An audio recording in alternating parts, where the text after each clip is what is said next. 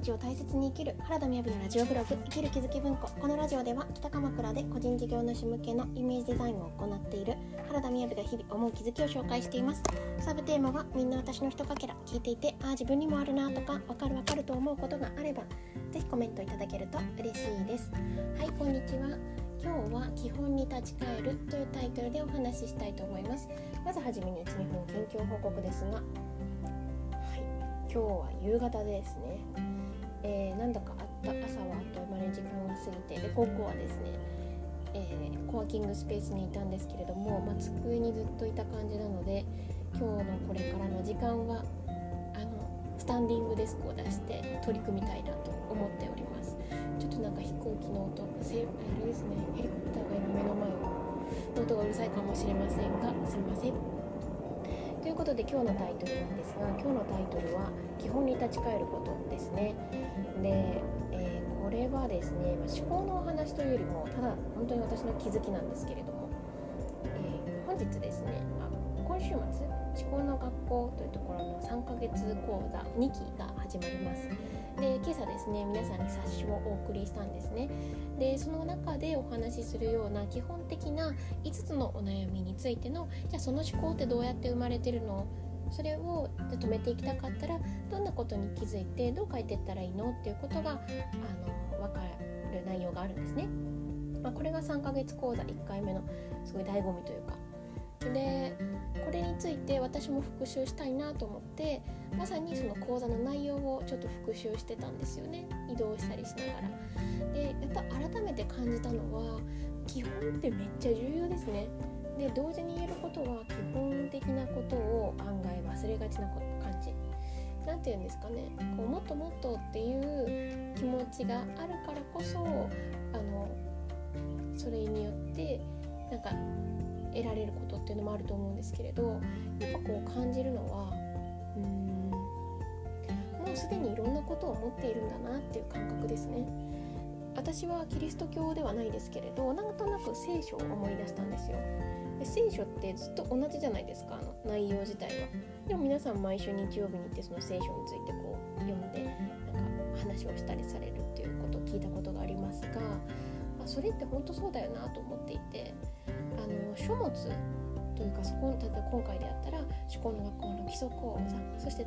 実践講座そこに本当に必要なことってもうもう十分入ってるんですよね。ででもちろんその中でうん例えばこんなシーンだったらこうやって見ていけるといいよねっていうその最たるところが Q&A 形式のおさらい会とかだっただったりしますけれどじゃあそのこそれって基本はどこにあるのって言うとやっぱりその講座の中にあるんですよね。でこちらの理解が深まっていれば深まっているほど前回見聞きした時よりも気づくことがたくさんあったりとかあと、まあ、音声をねよくあの私も聞いてくださいってお伝えしてるんですけれどなんでかっていうとやっぱりこのあの人は聞きたいようにしか内容を聞かないんですよね。で、まあ、私もそうなんですけれどだからその時受け取れないことってやっぱ聞いてないんですよね。えそんなこと言ってましたっけ？っていうことってやっぱすっごくあるんですよ。それが音声を聞き返すことで分かったりする。なのであのうんやっぱりこの基本に立ち返るっていうことはとってもとっても重要だなと。でなんかかあの球技とかそういった体育的なところでも運動の中でも言いますけれどやっぱり基本っていうものがあってそれを持って応用的に見ることができるんじゃないかなっていう。なのでなんかこううんもしこの音声を聞いてくださっていて思考の学校の講座を受けてくださってる方がいらっしゃれば是非ですね基礎講座も振り返っていただきたいなってすごく思いますね。もちろん3ヶ月講座の方はね1日目のところとか